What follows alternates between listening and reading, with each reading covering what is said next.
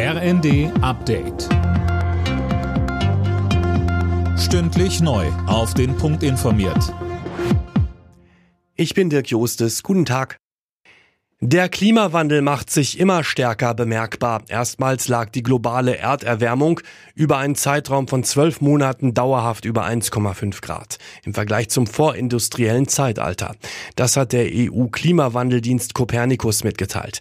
Der Klimaforscher Mojib Latif sprach bei NTV von katastrophalen Folgen. Langfristig müssen wir damit rechnen, dass die Meere immer wärmer werden und das betrifft natürlich eben auch unser Wetter, weil einfach mehr Energie im System ist. Dadurch Dadurch gibt es heftigere Stürme, noch stärkere Niederschläge und all die Geschichten, die wir in den letzten Jahrzehnten ja auch beobachtet haben.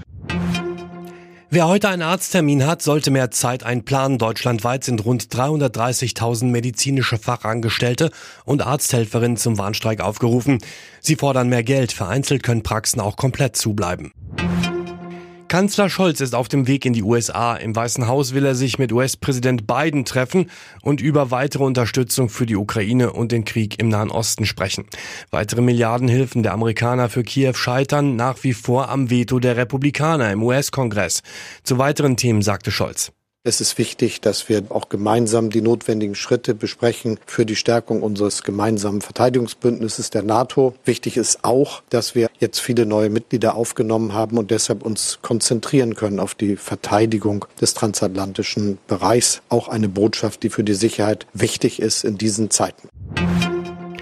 Bunte Kostüme und jede Menge gute Laune. Mit der Weiberfastnacht ist der Straßenkarneval am Rhein gestartet. Pünktlich um 11.11 Uhr .11 ging's los. Allein in den Karnevalshochburgen Köln und Düsseldorf werden in den nächsten Tagen Hunderttausende Jecken erwartet.